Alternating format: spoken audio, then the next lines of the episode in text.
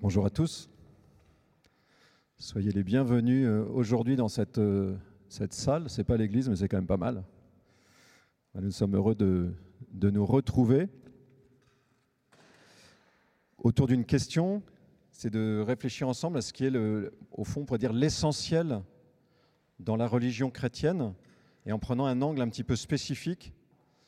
Est-ce que, est que le christianisme, la religion chrétienne, se résume à ses valeurs Vendredi soir, comme chaque vendredi soir, j'étais dans la rue avec euh, une personne à la rencontre un peu des gens pour discuter. Et puis la première personne qu'on rencontre, c'est un, jeune père de famille, euh, je ne sais pas, 35, 35 ans, qui venait de, de Marne-la-Vallée. Et il dit ah non non non moi Dieu euh, Dieu la religion c'est pas du tout mon truc. Mais il dit mais par contre j'ai mis mes enfants dans une école euh, dans une école catholique. Parce qu'il dit je veux qu'ils soient dans soient dans un cocon, je veux qu'ils soient dans des bonnes valeurs. Je pense que c'est assez représentatif de, ce que vivent peut-être certains parmi nous et d'un certain nombre de personnes aujourd'hui dans, notre société française. C'est vraiment la sensibilité en fait à la qualité, on pourrait dire, des valeurs du, christianisme. Et, au fond, mais la question peut se poser légitimement de dire est-ce que c'est pas ça l'essentiel de pouvoir vivre les, valeurs du christianisme? Il y a des éléments qui vont vraiment dans ce sens dans la Bible. Alors je vais faire un petit peu un détour par le, point de naissance de, la religion juive. Dans l'Orient ancien, c'est-à-dire le panorama, c'est entre l'Égypte et la Mésopotamie, vous voyez, dans, le premier, deuxième millénaire avant notre ère, donc c'est assez longtemps. Les, religions païennes, vous voyez, il y avait une exigence assez forte pour des, actes cultuels, souvent des, des sacrifices d'offrandes animales, des choses comme ça il y avait des, gens qui étaient un peu dédiés à ça, qui étaient des prêtres de, des, religions païennes, et qui pratiquaient vraiment des... Voilà, donc on offrait aux dieux, à l'occasion de fêtes diverses, etc., des sacrifices. Dans la religion juive, quand elle, émerge, on continue de, pratiquer ceci, c'est-à-dire des offrandes animales avec des prières qui accompagnent, mais un peu ce qui va caractériser la naissance, ce qui va caractériser cette nouvelle religion, on pourrait dire, c'est des exigences éthiques, c'est-à-dire une morale qui va avec. Et donc dans la Bible, dans la première partie de la Bible, donc celle qu'on partage, que les chrétiens partagent avec les juifs, il y a une insistance pour dire euh, rendre des actes cultuels, vous voyez, des, donc, euh, ce qu'on fait quand on fait des offrandes ou de la prière dans des temples, etc. Faire ces actes-là si à côté, il n'y a pas la, morale, l'éthique qui se met en place, ça va pas. Et ça, c'est quelque chose qui est assez nouveau, qui différencie quand même le judaïsme des, des, religions environnantes. Et donc les prophètes qui sont inspirés par Dieu, parfois vont avoir des dénonciations assez fortes pour condamner ça. Tous les moments où, en fait, euh, entre guillemets, le jour du Shabbat, vous voyez, on va avoir une pratique on va aller euh, faire un petit peu euh, ses offrandes au temple, etc. On va observer des commandements, des préceptes cultuels, de la pratique cultuelle.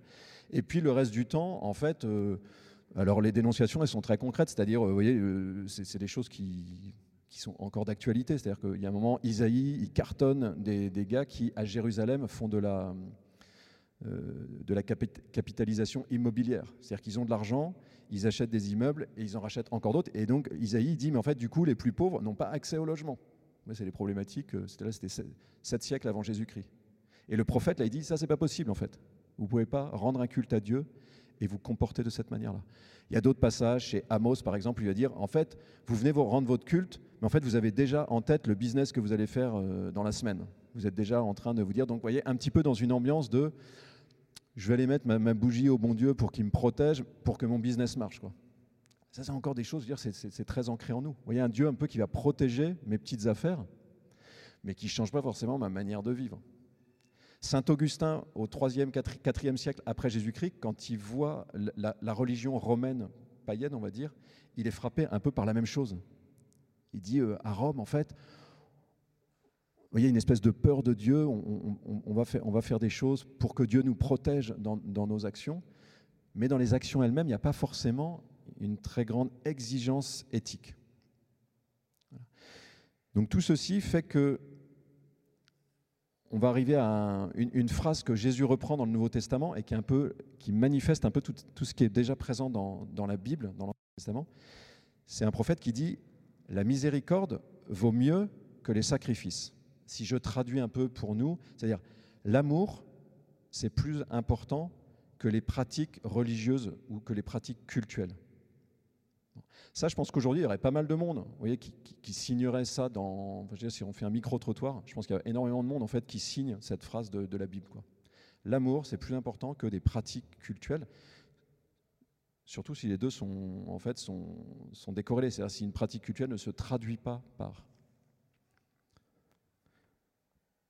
Donc du coup, vous voyez, je pense qu'il y a, on pourrait se dire, bah, au fond, l'essentiel, c'est ça, c'est l'amour, c'est le respect mutuel, c'est la bienveillance, c'est-à-dire aussi une, attention les, uns aux autres. Voilà. Et que si on fait ça, bah, au fond, c'est le principal. C'est-à-dire que d'une certaine manière, on pourrait se dire qu'on a, on a le principal du christianisme, et que donc ça suffit.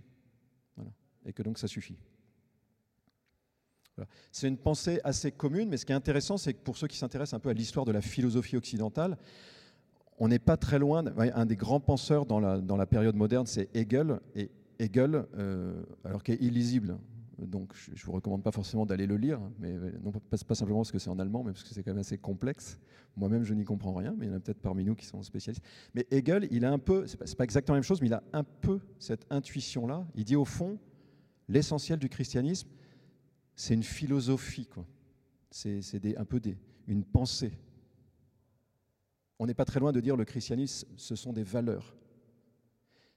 Donc c'est intéressant, vous voyez qu'un des grands penseurs de la modernité, emblématique, quoi, qui a une influence forte, parce qu'après Marx, etc., même Nietzsche, ça, hérite, il est dans cette pensée-là qu'on retrouve euh, sur le trottoir quand on sort le vendredi. Au fond, voilà, le christianisme, essentiellement, est dans, ses valeurs. Donc je veux dire, il y a une intuition qui est forte là-dedans, il y a quelque chose qui est assez profond. L'essentiel, voilà, l'essentiel du christianisme, ce sont ces, belles valeurs que beaucoup d'entre nous, nous, je pense, nous, reconnaissons, que nous percevons. Une des paroles de Jésus, vous voyez, qui, irait dans, ce sens-là, c'est Malheur à vous. Il, y a des, gens autour qui, sont dans l'observance très fine de petits préceptes, etc. Il dit Malheur à vous, scribes et pharisiens hypocrites, vous qui payez la dîme la dîme, c'était un impôt précis sur quand j'utilisais de l'amende, des choses comme ça, je devais payer un petit impôt. Donc, il y a des préceptes un peu, un peu très précis. Et il dit Mais vous négligez les points les plus importants de la loi la justice, la miséricorde, la bonne foi. Donc, hypocrisie. Hypocrisie quand il y a une pratique, mais qu'il n'y a pas l'essentiel de la loi. Qu'est-ce que c'est justement que l'essentiel de la loi Quand on pose la question à Jésus, donc ça c'était une question qui était très présente dans le judaïsme à l'époque de Jésus, on dit, les, rabbins, euh, souvent leurs disciples leur disaient, mais c'est quoi le plus important dans la loi? Je crois qu'on a déjà parlé une fois ou l'autre à l'escale. Donc la question qui est posée à Jésus, elle est, tracée dans les évangiles, on dit, Maître, Rabbi, euh, quel est le plus grand commandement? C'est une autre manière de dire, qu'est-ce qui est le plus important dans toute la loi, dans toute la révélation? Réponse de Jésus, voici le plus grand commandement. Tu aimeras le Seigneur ton Dieu de tout ton cœur, de toute ton âme, de toute ta force, de toute ton intelligence. Et voici le second commandement, dit Jésus, qui lui est semblable. Tu aimeras ton prochain comme toi-même. Donc Jésus, d'une certaine manière, confirme bien que l'essentiel, c'est d'aimer. Néanmoins, ça, ça rejoindrait le, le premier point. Mais néanmoins, il s'agit d'aimer des personnes, aimer Dieu et aimer son prochain. Donc, tout de suite, il y a un petit décalage, c'est qu'il ne s'agit pas simplement de valeur, mais d'action. Et surtout, ce qui nous prend un peu, ce qui est un contre-pied, je dirais plutôt à la, à la pensée un petit peu environnante, c'est que Jésus dit le premier commandement, la première personne à aimer, c'est Dieu le Père. Alors là, si je ressors faire un micro-trottoir dans la rue, là, il y a beaucoup moins de monde qui signe ça. L'essentiel, nous dit Jésus, ce qui est premier, c'est d'aimer Dieu et d'aimer le prochain. Parce que Jésus nous dit, les deux se tiennent. Et un de ses disciples, Jean, dira, Si tu dis que tu aimes Dieu, que tu ne vois pas, et que tu n'aimes pas tes frères que tu vois, tu es un menteur. Ça ne marche pas. Mais néanmoins, Jésus dit quand même, l'essentiel, le cœur de la loi, c'est d'aimer Dieu. Oui, donc le, le, cœur de la vie chrétienne, ce n'est pas d'abord un système de valeurs, c'est l'expérience d'une relation. Et le mot religion, il dit ça en fait. Donc c'est pas plus compliqué que le mot religion qui dit relié à celui que nous ne voyons pas. Et ça, en réalité, c'est déjà très présent. Jésus hérite et fidèle à son, passé de juif, à son héritage juif, puisque l'expérience d'Israël, le grand mot qui résume un peu, on pourrait dire, si on, si on devait garder un mot pour la Bible, c'est le mot alliance. Dieu qui s'est révélé à Israël d'une manière particulière, même si tout homme a une intuition de Dieu, une certaine connaissance de Dieu, un certain sens de Dieu. Il y a une part de nous qui perçoit. Mon jeune père de famille de, vendredi soir, après avoir dit non, non, moi c'est pas mon truc, etc., au bout de six minutes de discussion, il me dit il y a un truc, c'est sûr. Voilà, il y a un truc, c'est sûr. Donc il avait quand même en lui une intuition de quelque chose. Alors en nous, elle est plus ou moins présente, elle est plus ou moins obscure. Je pense vraiment qu'il y a une, part de nous qui perçoit quelque chose de Dieu. Mais néanmoins, avec Israël, il y a ce mot de alliance. Dieu vient faire une alliance. Dieu vient faire une alliance avec son peuple. Et, ce, que, réalise Israël, c'est que Dieu est un Dieu qui se relie à toi. Dieu n'est pas simplement un Dieu qui balance un discours euh, et des valeurs à observer, même si c'est vrai aussi. Mais Dieu, fondamentalement, est une personne qui se relie, qui entre en relation. Et cette alliance, Jésus, plus que, personne, on pourrait dire, il, la vit. Et dans l'Ancien Testament, on pourrait prendre deux grandes figures, mais pour, dire au fond comment où, se joue cette expérience d'une alliance. Ben, une des premières figures bibliques, c'est Abraham. Et Abraham, la manière dont il fait l'expérience de Dieu, c'est pas d'abord en, en observant quelque chose qu'il a à faire, c'est parce que Dieu l'appelle par son nom. Abraham, Abraham. Et Abraham dit, me voici. Donc il y a un appel et une mise en mouvement. Et, Moïse, vous voyez, quelques, siècles plus tard, si on peut parler comme ça, enfin en tout cas, l'expérience autour de Moïse, c'est un peu autre chose, c'est Dieu qui va libérer son peuple d'une situation d'esclavage. Là, on n'est pas non plus dans des valeurs. Non, non, c'est une intervention de Dieu. L'expérience d'une alliance pour ce peuple d'Israël, c'est que Dieu est intervenu dans une situation foireuse d'enfermement, d'esclavage, à la fois matériel mais aussi euh, spirituel, on pourrait dire. Et Dieu est, venu chercher son peuple et le conduire quelque part. Ça, ça fonde une expérience d'alliance.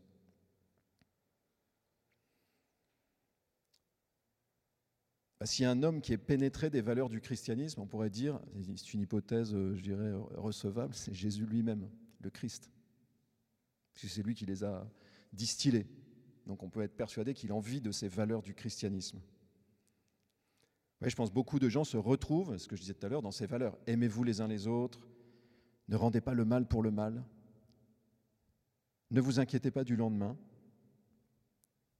faites aux autres ce que vous voudriez qu'ils fassent pour vous, ne jugez pas.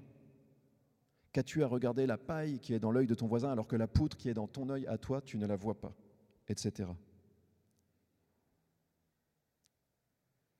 Et s'il y a un homme qui a aimé d'une manière radicale, là encore, c'est bien lui. Je prends simplement deux phrases des, des, Écritures. Jésus, ayant aimé les siens qui étaient dans le monde, les aima jusqu'à l'extrême. Et lui-même dit, le Fils de l'homme n'est pas venu pour être servi, mais pour servir et donner sa vie en rançon pour les multitudes. Radicalité de l'amour de Jésus. De l'amour pour nous, de l'amour pour les hommes. Or, dans sa vie, en fait, Jésus met en premier sa relation à son Père. C'est-à-dire ce qu'il dit quand on lui dit c'est quoi le plus important dans ce que tu dis ou dans la loi? Quand il dit ce qui est premier, c'est l'amour de Dieu, lui-même, en fait, ça correspond à, l'expérience qu'il a lui-même. Que voulant nous aimer de manière forte, radicale,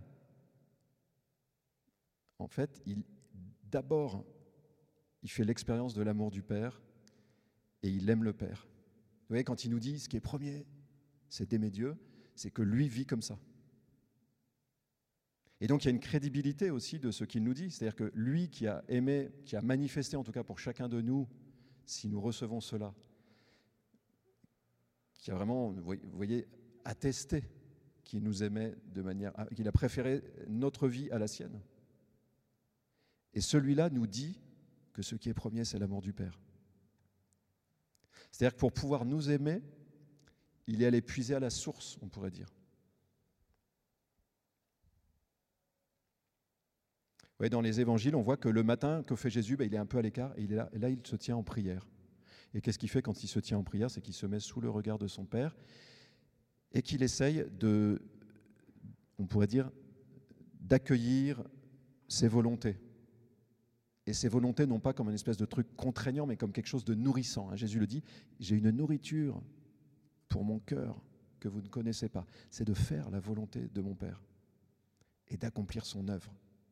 Vous voyez, accueillir la volonté du Père pour Jésus, ce n'est pas, pas exécuter des ordres, c'est collaborer à une œuvre. Et Jésus se sent aimé aussi par le Père parce qu'il est partie prenante de l'œuvre du Père. Il collabore.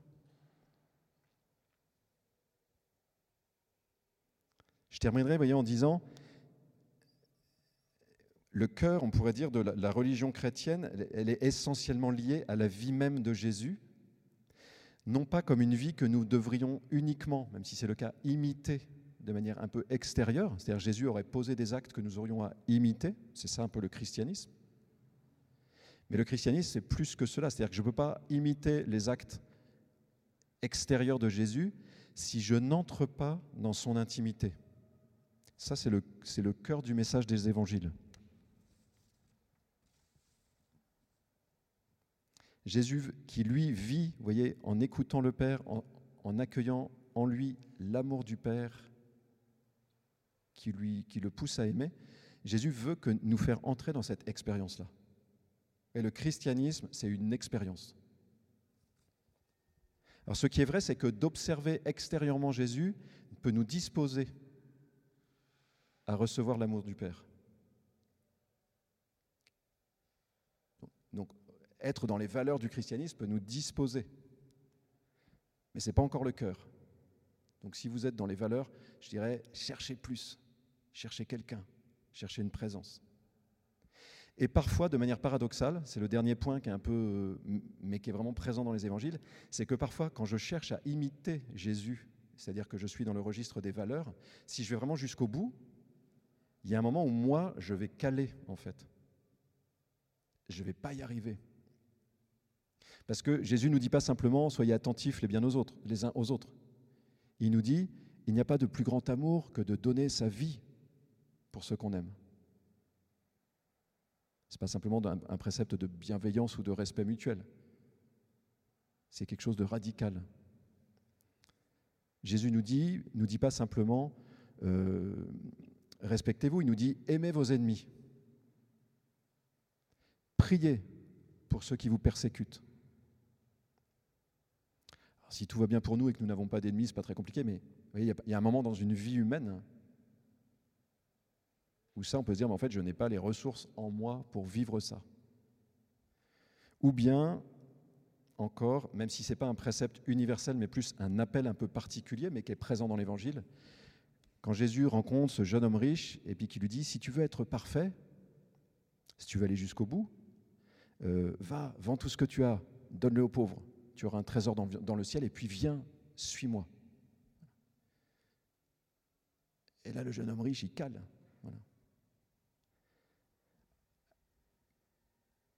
Typiquement, ce jeune homme riche, vous voyez, il n'est pas encore dans la relation complètement avec Jésus. Et le dernier exemple, ça serait Pierre qui dit, mais Jésus, on va, y aller avec toi, je vais aller avec toi, je vais te suivre jusqu'au bout. Et Jésus lui dit, tu ne vas pas y arriver, pour l'instant. Il faut que moi d'abord, je donne ma vie pour toi. Plus tard, tu me suivras, dit Jésus.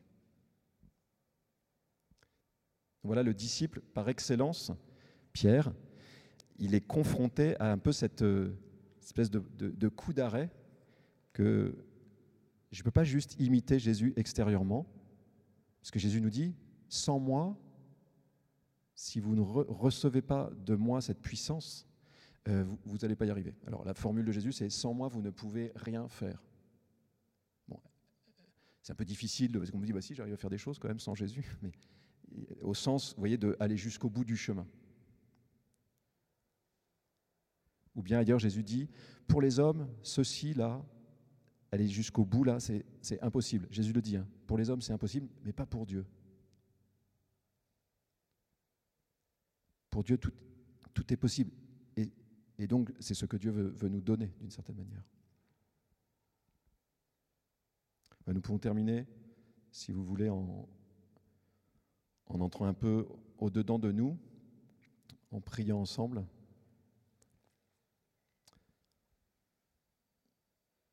Si ça vous va, vous pouvez fermer les yeux.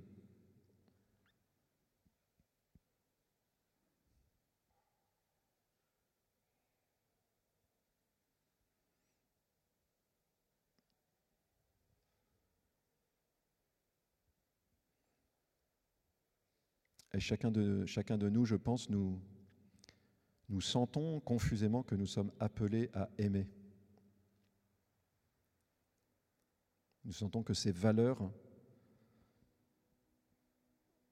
la beauté de, cette vie du Christ et les valeurs qu'elle porte, elles sont inspirantes, elles sont attirantes. Cette manière que Jésus a d'aimer, d'aimer tout le monde, d'aimer les plus petits, d'aimer euh, sans différenciation, sans, jugement.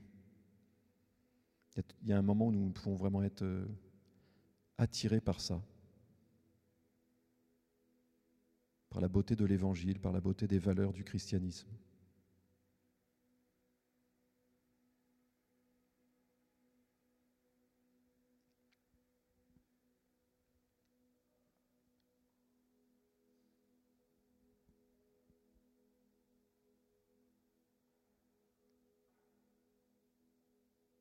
Peut-être que plus profondément, nous sentons que nous sommes faits pour vivre de cette manière-là.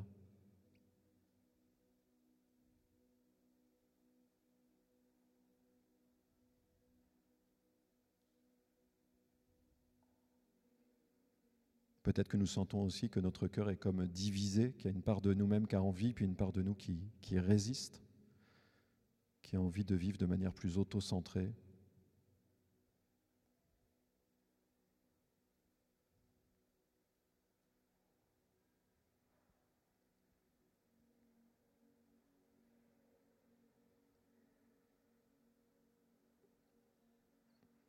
Eh bien, lorsque nous méditons, nous pouvons chercher à nous convaincre nous-mêmes d'aller vers la, meilleure part de nous-mêmes, celle qui, celle qui se laisse attirer par l'amour, celle qui veut vivre dans l'ordre de l'amour.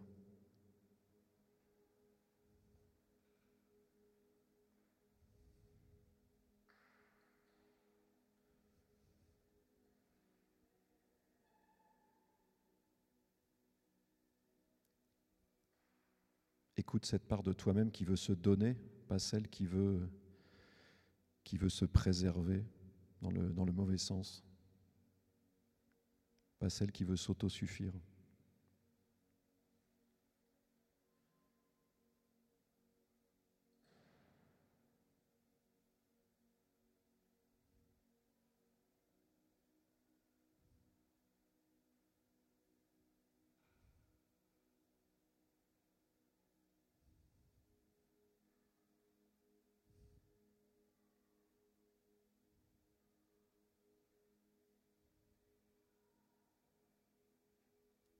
Ça peut être un dialogue intérieur avec euh, nous-mêmes.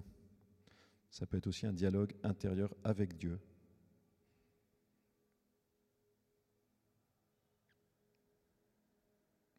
Avec Jésus.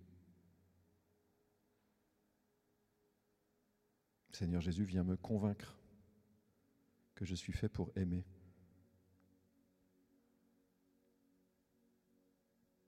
Viens me convaincre que ton, ton style de vie est le bon.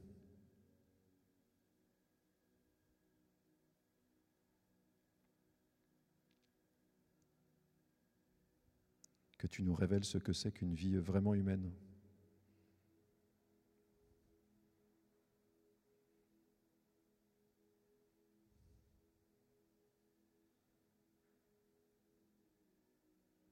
Jésus vient parler à mon cœur.